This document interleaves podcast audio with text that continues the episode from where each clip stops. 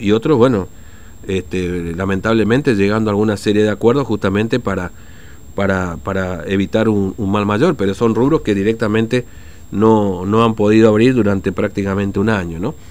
Eh, y ahora, a mm, poco de que se cumpla este, este nuevo decreto, el, el 30 de, de abril, bueno, aparece este repro y, con, bueno, posibilidades de que sea un cierre mucho más fuerte. Vamos a conversar un poco de esto y cómo toma el sector este repro 2 y si permite, por ejemplo, a, los, a las pymes locales, a las pymes gastronómicas locales acceder a todo esto. Eh, con el delegado de FEGRA, aquí en Formosa, la Federación de Hoteles y Gastronómicos de la República Argentina, Matías Orozco, que tiene la amabilidad de atendernos. Eh, Orozco, ¿cómo le va? Buen día, Fernando, lo saluda. ¿Cómo anda usted? Hola, ¿qué tal? ¿Cómo les va? Bien, bien. Eh, muy bien. Bueno. El tema del repro es medio complicado para todos, pero bueno. Eso le iba a preguntar. Eh, Bueno, comenzó la inscripción. Se habilitó, se Sí. para que para que las empresas se anoten y ver si califican o no, porque para calificar al, al, al repro tenés que cumplir muchísimas condiciones, ¿no? Mm, eh, condiciones de, de variaciones de, de- de facturación, de vari- variaciones de compra. Eh, eh, ellos manejan porcentajes que, que por ahí se, se- se- no, no, no son difíciles de, de no son fáciles de cumplir para nosotros. Por ejemplo, Mm. eh, no, no tiene que haber una variación eh, mayor al 20% de, de facturación del año pasado, el mismo mes que, que, que abril de este año, ¿no?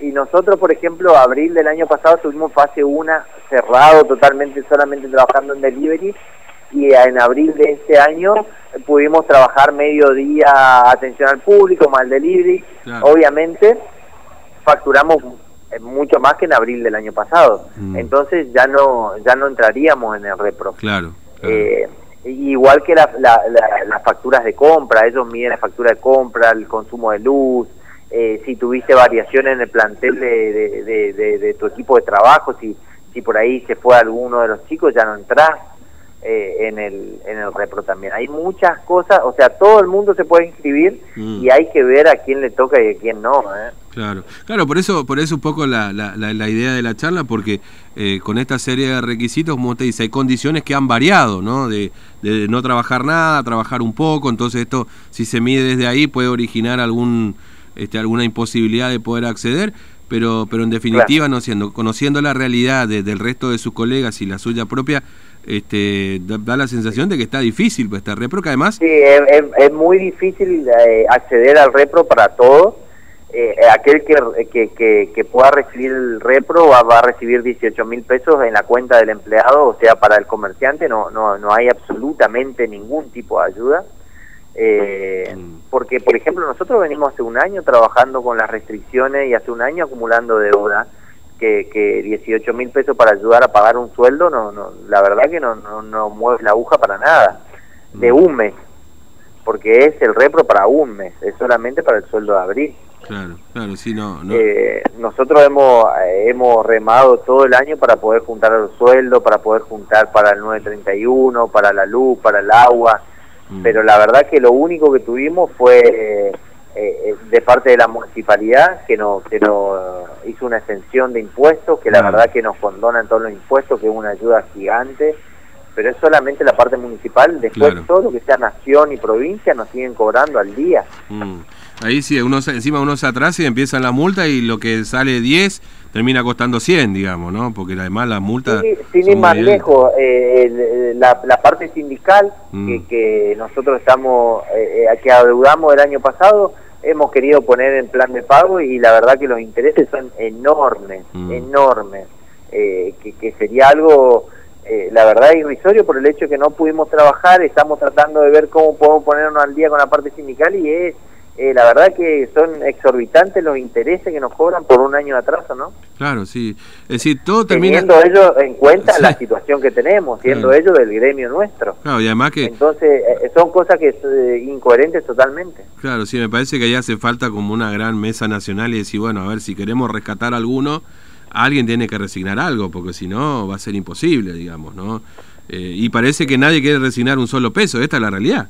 ¿No? Ni- y nosotros como empresarios priorizamos el alquiler para que no nos echen de los locales y los Mm. sueldos para tener la fuerza de trabajo, porque nosotros somos, o sea, somos conscientes que nuestra fuerza de trabajo son nuestros empleados. pero pero eh, solamente nos alcanza para el alquiler y para los sueldos, pero hemos dejado de pagar eh, la parte sindical y por mm. ende eh, los chicos no tienen cobertura de, de, obra social, no tienen cobertura de seguro.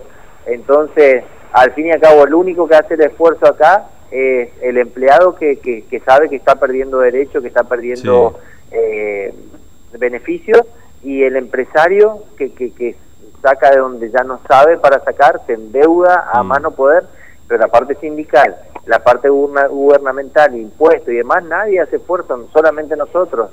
Entonces, la verdad que nosotros eh, no, entendemos cómo viene la mano. La verdad que yo no entiendo, ya ya eh, se me agotaron todas las cartas, no, no, mm. no, sé más qué decir. Eh, y ahora, bueno, primero, ¿cómo ha funcionado esta restricción de hasta las 19 horas? Digamos, la gente de, de última ha ido, ha tratado de apoyar, colaborar, digamos, ha reducido notablemente, que es lo que uno, eh, eh, se lo pregunto, entendiendo que quizás es así, como diciendo, bueno, está preguntando una obviedad, pero bueno, a ver cómo fue esta experiencia en todo caso hasta las 19 Mirá, nosotros venimos hace un año reinventando, ¿no? Buscándole la vuelta a la merienda, al desayuno, al almuerzo, a, todo lo que podemos buscar la vuelta, al delivery.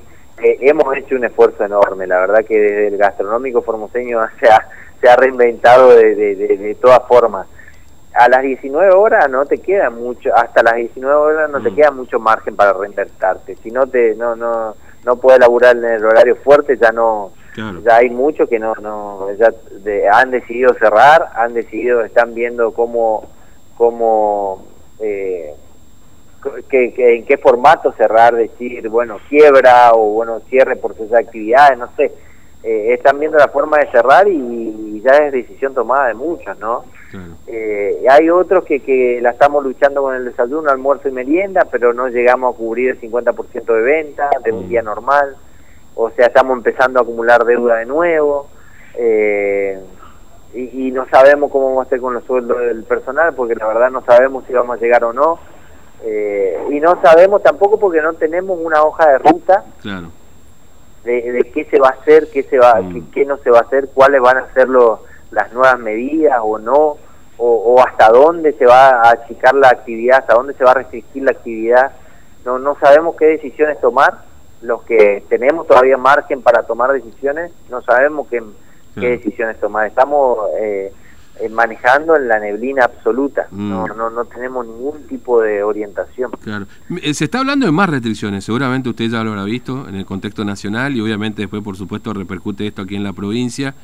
Este, y estas restricciones muy fuertes porque lamentablemente la curva de casos sigue ascendiendo, digamos, al, contrario de lo que se pretendía, esto sigue subiendo y, y, y parece el año pasado, ¿no? 15 días, 15 días, 15 días y se convierte en un año otra vez. Entonces. Y bueno, nosotros estamos en esa incertidumbre total que no, no sabemos, porque no, seamos sinceros, nosotros hemos, hemos pedido un diálogo, hemos, hemos ido, eh, presentado propuestas y demás, pero no tenemos ningún tipo de respuesta mm. eh, directa, eh, favorable a nada. y, lo, lo que pedimos en todas las charlas es decir, bueno, tengamos una hoja de ruta, a ver cuáles, cuáles van a ser los pasos a seguir eh, eh, con qué indicadores nosotros eh, sabemos que, vamos a habilitar más, más, más horario, con qué indicadores sabemos que se va a restringir más, si es que se va a restringir o no, no, no sabemos cuál es la idea que ellos tienen para, para el sector, ¿no? Y la verdad que te desanima totalmente mm. y, y, bueno, veremos qué pasa, pero ya te digo, más del 50% de los gastronómicos que está en pie hoy, que no cerró todavía, eh, está pensando seriamente cómo efectivizar el cierre de su negocio, nada más que eso, no no no está viendo si si cerrar o no. Está viendo cómo, efectivizar el cierre de su negocio. Claro, porque eso implica eh, indemnización de empleado, eventualmente llegar a un acuerdo, no sé, alguna deuda que le queda ya ahí, bueno, en fin, la verdad que es muy triste. es muy triste. Eh. vos, imagínate, de 10 que hoy estamos en pie, 5 van a cerrar, seguro. Qué bárbaro, qué tremendo. Y sí, si hay más, si hay más restricciones, seguramente. Es mano de obra que se pierde, o sea, es, son fuentes de trabajo que se van a perder, lastimosamente. Y, mm. no es ser alarmista, es, es una realidad. Mm. Eh, Orozco, le agradezco mucho su tiempo, muy amable, gracias por atendernos. Un abrazo. No, por favor, un abrazo. Hasta luego. Mateo Orozco, delegado de FEDRA.